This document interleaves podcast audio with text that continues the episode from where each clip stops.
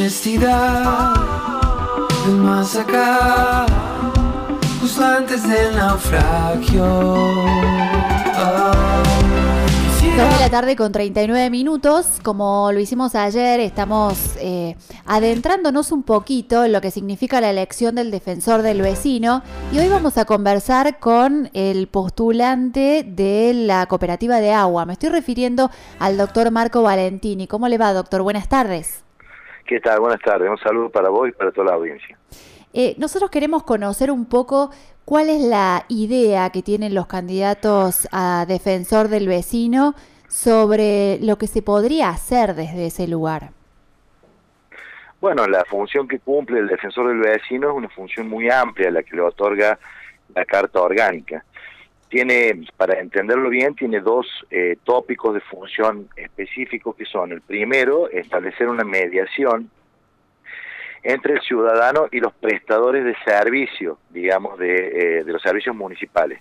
En el caso de la ciudad de La Falda, la mayoría de los, eh, de los servicios municipales están concentrados en el mismo municipio, como es alumbrado, barrio, limpieza, recolección de basura, bueno, todo eso se ocupa el municipio, y de la provisión del servicio de agua se, se ocupa la cooperativa, es decir, esta persona que sea elegida como defensor del vecino, en principio tiene que mediar entre todos los problemas que puedan surgir entre un vecino y estos prestadores de servicios. Esa es una de las funciones. Y la otra de las funciones que cumple es la de mediar entre vecinos por algún problema que exista de que se origine en la misma situación de vecindad. Puede ser un problema de medianería, de ruido molesto, cualquier circunstancia que genere una diferencia entre vecinos también el defensor del vecino está legitimado como para actuar de intermediador entre ellos, de mediador, para tratar de buscar alguna solución pacífica al conflicto sin la necesidad de llegar a los estrados de un tribunal, ¿no? Esos serían básicamente las funciones de manera genérica que establece la Carta Orgánica. Y en su caso, ¿por qué quisiera ser defensor de los vecinos? Bueno, en el caso mío yo he estado, eh, siempre he tenido esa vocación, yo entiendo que este, por la misma función que yo he desarrollado durante todos estos años de trabajo, mi condición de abogado, eh, conozco bastante de lo que es esta mecánica del reclamo administrativo, ¿no? He, tenido que hacer varias veces este, mediaciones con, con el municipio, con algunos problemas que han tenido algunos clientes con el municipio y particularmente la problemática de la cooperativa de agua, obviamente la conozco también, cómo son los sistemas de la cooperativa de agua, como la gestión de cobranzas, qué problemas puede tener el vecino con la, con la prestación del servicio. Así que bueno, es un lugar desde el cual yo siento que puedo que puede ser de utilidad para los vecinos, que puedo dar una mano, y además porque siempre he sido postulado, esta es la tercera vez que se va a llevar adelante esta elección, y en las dos anteriores también fui postulado, así que obviamente mi vocación de, servicio en esta función no ha desaparecido, así que estoy nuevamente con muchísimo orgullo participando de esta elección. ¿Cuál es su función dentro de la cooperativa y cómo se compatibilizaría en todo caso correrse un poco de ese rol que tiene hoy para mediar eh, del lado del vecino? En la, en la cooperativa de agua yo cumplo una función de asesoramiento institucional nada más yo no hago gestión de cobranzas ni ninguna de las funciones específicas del abogado de la cooperativa. Yo asesoro institucionalmente y obviamente que si fuera elegido como defensor del vecino, inmediatamente renunciaría a este asesoramiento porque no se puede ser juez y parte. Claro. Obviamente que este de ser elegido defensor del vecino, yo renunciaría a esto con la ventaja de tener la experiencia de saber cuál es la problemática específica que puede tener un vecino en relación a la prestación del servicio de agua en particular, digamos, la experiencia que yo tengo, habiendo este, conocido todos los sistemas de, de cobranza y de provisión de servicio que tiene la institución, es una ventaja para saber este, cuándo la problemática es real y cuándo no, obviamente. En su opinión, ¿los vecinos de la falda conocen, usan la defensoría? Yo pienso que no. Una de las cosas que me parece que quien sea elegido tiene que, que preocuparse eh, yo creo que en este momento hay dos cosas por las que hay que preocuparse básicamente. La primera es la situación de pandemia que se está viviendo y la imposibilidad que van a tener necesariamente los vecinos este, de pagar los tributos, de pagar los impuestos, porque nosotros tenemos más de 100 días de parate de la actividad y eh, para la persona que es cuenta propista, para la persona que tiene que ganar el pan día a día, le es muy difícil la mínima subsistencia, o sea, gasta para comer, imagínense que los impuestos siempre van quedando relegados, entonces cuando la situación de pandemia termine, seguramente va a haber un montón de vecinos que van a estar afectados por esta situación con una deuda tributaria, entonces ese es uno de los primeros uno de los primeros tópicos sobre el cual el que sea elegido defensor del vecino va a tener que trabajar para poder hacer que el municipio y la cooperativa de agua y los entes prestadores de servicio entiendan y sean contemplativos con esta situación que está sufriendo el vecino, que no es una que no es que no paga los tributos o no paga los servicios porque no quiere, sino que ha habido un parate económico que le ha imposibilitado. Entonces establecer junto con el vecino y junto con el municipio los prestadores de servicios mecánicas de cobro que sean racionales y que sean sensibles a esta situación que el vecino está atravesando. Esa es la primera. Y la segunda, creo que no hay un adecuado manejo de redes por parte de la institución. Creo que la gente no, lo, no conoce la figura y no la utiliza de la manera que podría utilizarla. Esta es una herramienta que se establece en favor del vecino y que el vecino debiera conocer para poder utilizarla, para poder servirse de esa herramienta que es gratuita, que es para él, y a veces este, hay vecinos que, sobre todo los sectores más vulnerables de la sociedad, que no tienen posibilidad de pagar un abogado o pagarle a alguien que le haga el reclamo y que ni siquiera saben que esa institución existe y que la pueden canalizar por ese lado, ¿no?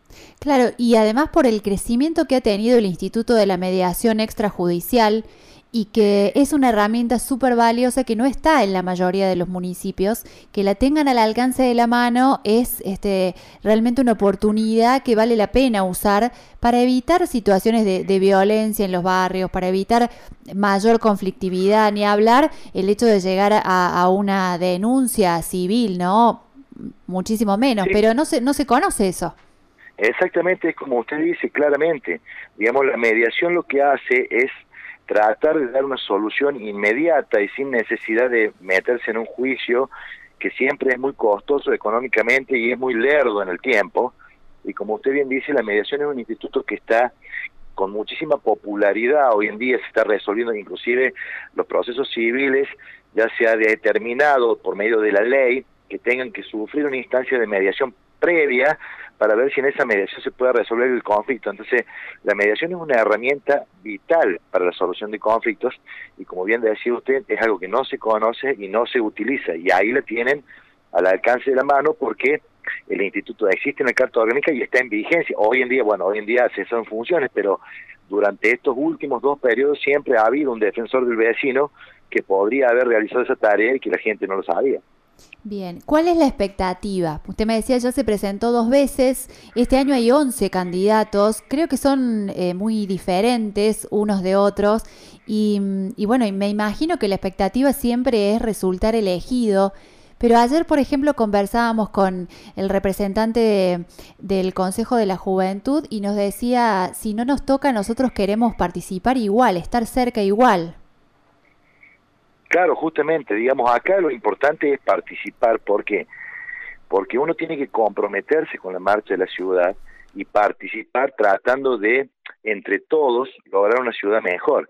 Esta convocatoria en particular, yo que he podido participar de las anteriores, este, es muy linda porque hay muchos jóvenes queriendo participar y eso demuestra que los jóvenes de hoy se involucran en estas cosas, en la marcha de la ciudad, les interesa, quieren participar, quieren ser este, parte vital de la marcha de la ciudad y eso la verdad que a mí me ha dado muchísima alegría. Las expectativas obviamente son siempre las mismas, la de ser elegido para poder dar una mano y si uno no es elegido, este, celebrar también el criterio que los concejales tengan, porque uno nunca sabe o no puede saber cuáles son los criterios de selección que cada persona utiliza, cada uno entiende que por alguna razón alguno de los candidatos es mejor que otro.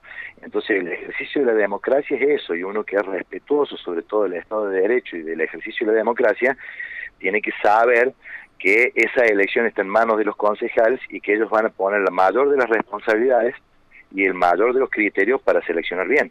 Bien. Bueno, le agradecemos mucho este tiempo que nos ha brindado y quedamos a disposición, abrimos la puerta, también lo decíamos ayer, para que las instituciones eh, sientan que la radio es un puente para llegar a los vecinos y para contarles lo que está ocurriendo. En este momento, bueno, está eh, todo como en ebullición porque faltan muy poquitos días para la, para la primera elección y luego para que pase el Consejo Deliberante, pero siempre, ¿no? Abrir las puertas y, y compartirle a la comunidad lo que está pasando en cada una de las instituciones de la ciudad. Bueno, muchísimas gracias. Realmente agradecido soy yo por la preocupación que ustedes demuestran desde el medio de poder llevarle a la gente la palabra de quienes son los postulantes para que los conozcan, para que sepan cómo piensan.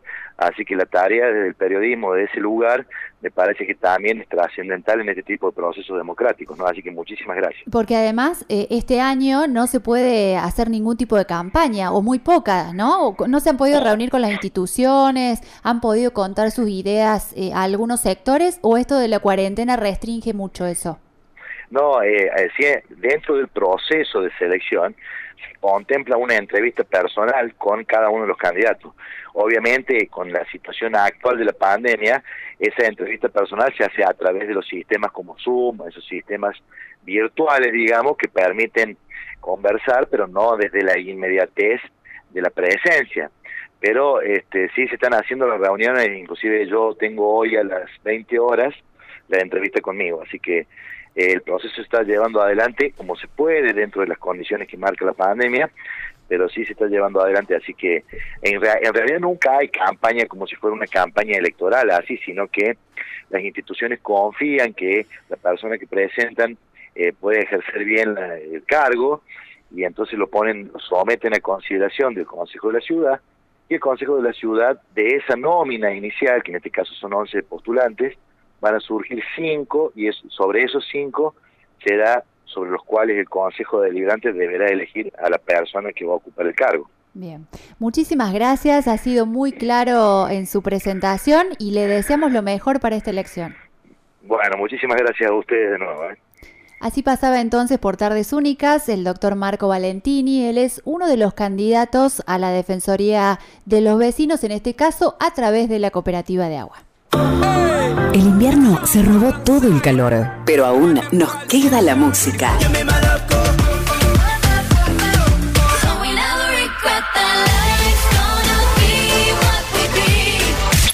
Radio Única, 104.3, 104.9 FM.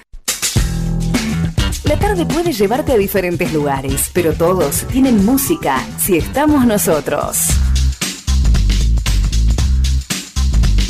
Radio Única Punilla.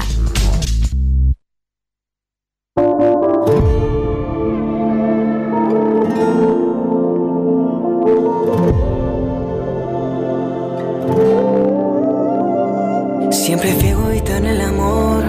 Nunca di todo lo que yo tenía cuando se habla de love. Soy un bala perdida. En nadie yo he encontrado mi lugar. No gusto en ninguna otra cama. Sé que cause dolor, pero ninguna de verdad me llenaba. Y ahora llega una mamacita como tú, con su magia y actitud, cambiándome,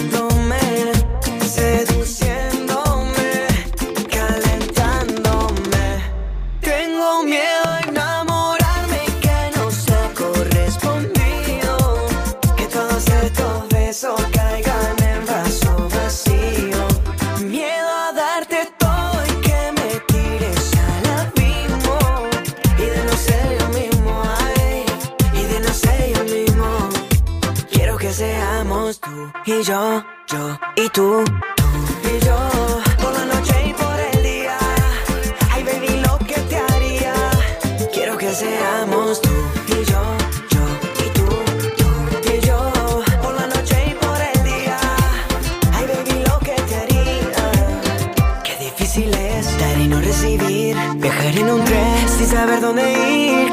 Qué difícil es amor.